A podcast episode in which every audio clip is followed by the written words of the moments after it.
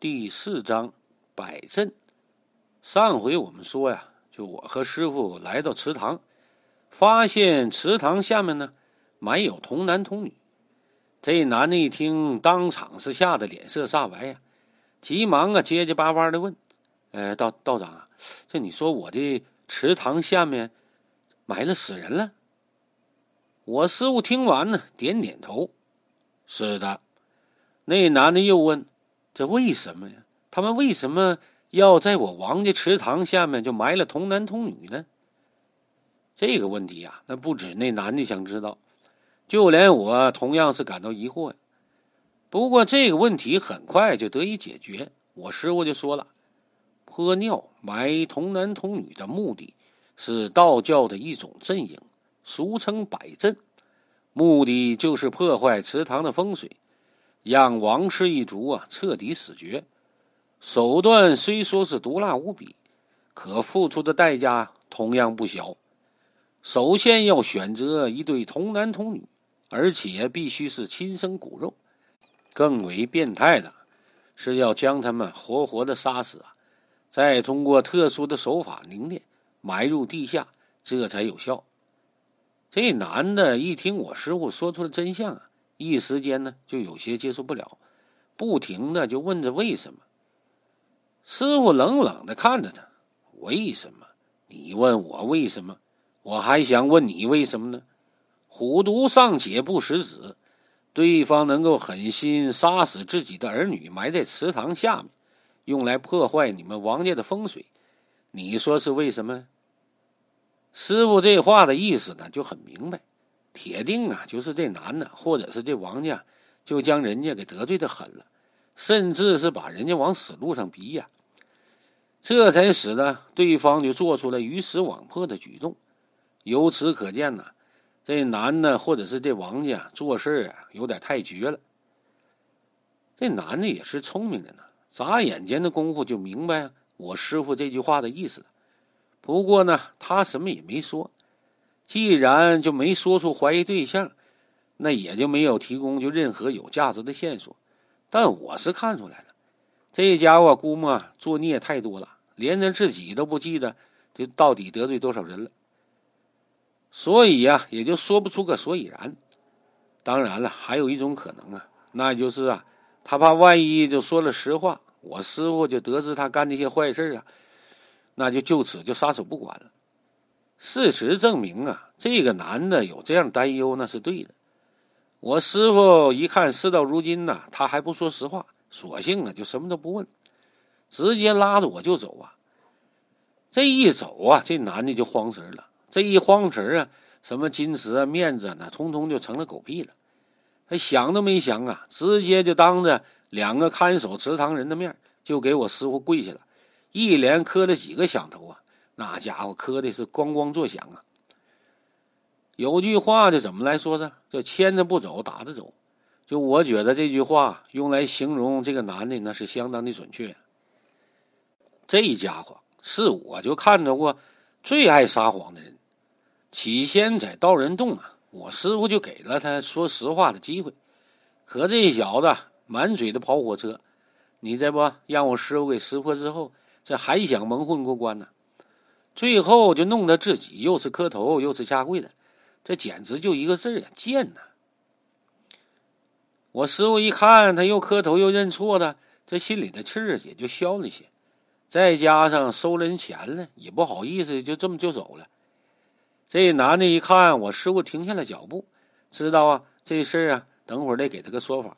这次他再也没有犹豫啊，就一五一十的将事情原原本本的就给说出来了。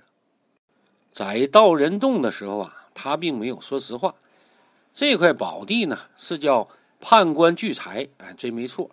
在宅子的西南方有一座山峰，是上窄下宽呐，就高出两峰，相对耸立，就酷似唱戏里边啊判官戴那帽子。这山形呢，又避阳取阴，祠堂所在的位置啊，刚好就在其笼罩之下。就相当于这个森罗的宝殿前呢，判官收冥钱的地方。这个在宅经上叫判官聚财阴阳宅。在阴阳冥府上就建这个祠堂呢，这就成了聚财阴阳宅，是个能得天下富贵的好地方。不过王家得到这块地的手法呢，是十分的卑劣，就并不像他说的那么简单。那块地的主人呢，就姓刘，在村里啊，虽然是独门独姓，可这家里条件还不错，官场上呢又有人，平日里呀就为人比较和善，从来也不摆架子。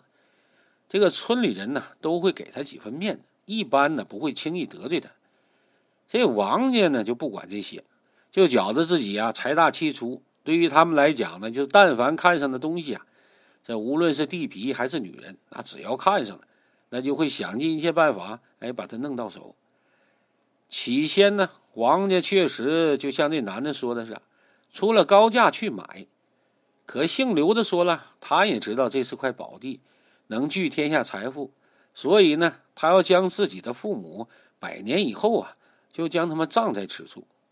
按理说呢，人姓刘的就说的明明白白的。又拿自己父母啊谋得宝地为借口，这王家就应该啊就此就罢手了。可那王家呢并不死心呐，又找来老刘家这个亲朋好友来劝，结果啊不好使，又找了当地的政府，就以开发办厂为借口，要把整个村子给盘下来。这当然了，姓刘那块地那也在其中之列。镇政府那些头头脑脑的也知道这姓刘的上头有人。可这王家呢也不好惹呀，上头同样有人，而且还贼有钱，所以呀，这些官场的老油子干脆两边就不得罪，一方面假意啊就去做姓刘的家里工作，另一方面跟王家说啊，上面给的压力很大，因为呀，这村子里还有一座牌坊，说是明朝保留下来的一个古物。这王家一看，这镇政府是出工不出力呀。知道这条路啊走不通了，大家族嘛，那一向行事作风都是软的不行来硬的。这王家眼瞅着行政干预这条路他不好使了，干脆就私下伪装就来硬的了。他们先是啊找些地痞流氓，就上老刘家说买地的事可这姓刘的呢，平日里看着斯斯文文的，又手无缚鸡之力，出乎意料啊，却是个内家拳的高手啊。七八个小流氓被打的那叫一个惨呐！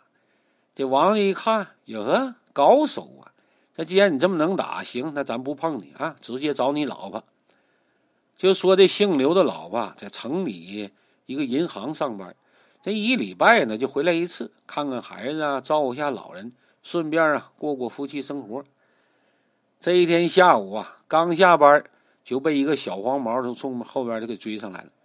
就用刀片呢，在脸上就给拉个口子，这是王家人给姓刘的一个下马威，也就算是警告。按理说呢，这姓刘的如果知趣的话，就将那块地就卖给老王家，这事情也就到此为止。可这姓刘的呢，偏偏呢就舍不得这块宝地，为了避免老婆就再次受到伤害，他就让老婆请假，哎，在家待着，自己呢就上老王家找去了。这老王家对这块地那可是势在必得，一看姓刘的找上门来了，哎，不是为卖地，而是为了讨说法，顿时啊是勃然大怒，双方是大闹一场啊，最后呢派出所来了，才把这事给平息了。至此呢，这老王家和老刘家算是彻底的撕破了脸皮。这王家呢一看这事儿是没有回旋余地了，又舍不得这块地，立马又使出一个损招。就对这个姓刘的他家那个小儿子就下手了。这俗话说的好啊，“祸不及妻儿老小”。你这老王家也把事儿做的有点太绝了。你说八岁大的个孩子，他们也下得去手，不但下得去手啊，而且还打折了一条腿，真可谓是丧心病狂啊，猪狗不如。姓刘的一看这老王家就摆出一副不达目的誓不罢休的架势，也是颇为无奈。你说报警吧，连谁打的你都不知道；要说报复吧，又怕自己去王家一闹，对方啊会对自己的闺女下手。哎，可不报仇吧，又咽不下这口气。左思右想啊，还是决定啊带着老婆孩子出门避避风头嘛。可这问题又来了，他就怕这一走啊，王家就趁他不在的时候就将那祠堂给盖起来，那到时候说什么都晚了。最后这小两口一商量啊，就干脆就让女儿也别上学了，跟儿子一起搁家待着，就先跟老王家就耗上一段时间再说吧。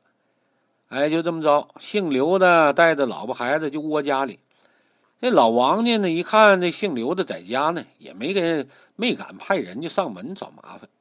这样一来啊，双方就相安无事。慢慢呢，就三个多月过去了。姓刘的一看对方也不再纠缠了，也就慢慢的放松了警惕。他老婆呀，也偶尔在村里就转转，找些妇女唠嗑、打打麻将啥的。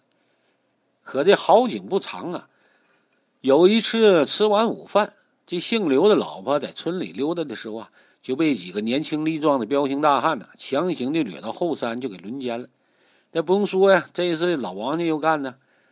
这姓刘的一看老婆让人轮奸了，这心中十分的来火啊。虽然知道这事儿就不怪他老婆，可男人那种就独有的占有欲啊，还是让他忍不住就说了老婆几句。他老婆这人呢，脾气也很倔，这一气之下上吊自杀了。这老王呢一看着出人命了，顿时也慌了，就生怕这姓刘的就来个鱼死网破、同归于尽。可是啊，出乎意料啊，这姓刘的将自己媳妇丧事办完了，过了头七之后，主动就找上老王去了，说啊那块宝地就卖给老王家了。理由是啥呢？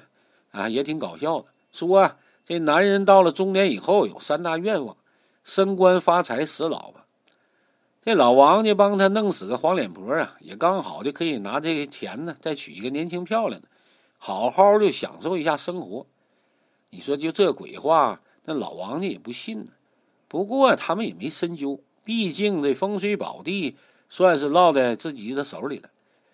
至于姓刘的，就拿这钱去干啥，娶什么样女人，那他懒得管这些。就这样啊，姓刘的就拿着钱，带着孩子就走了。这王家呢，开始就破土啊，动工建祠堂，历时一年呢，这祠堂是建好了，祸根呢也埋下了。几个月之后啊，家族的生意就开始败落，这男的家里也就开始死人了，而且一死就是好几个。事情到了这一步啊，那已经是非常清楚了。就算我这个门外汉，我都看出来，这祠堂下面埋的肯定是姓刘的一双儿女啊！你更不用说我师傅了。我师傅看着那男的，摇摇头，叹了一口气：“哎呀，天作孽犹可活，人作孽不可活。你们王家作孽太多了，这是报应啊！”这男的一看我师傅这架势，生怕他拂袖而去呀，急忙就来这前头：“哎，道长啊，呃，我们老王家做了不少坏事，这罪有应得。可那些老人孩子是无辜的，还请道长出手救救他们吧。”说的又当场的就跪了下来。我这人向来的心肠比较软，别说下跪了，就哭两嗓子，那我也不能袖手旁观呢，对吧？但是今儿个我是真生气了，而且是很生气呀！不等我师傅做出答复，我直接就跑过去，我就拉着师傅的手：“师傅啊，咱走。这老王家太丧心病狂了，咱们犯不着就为他们得罪那姓刘的疯子。”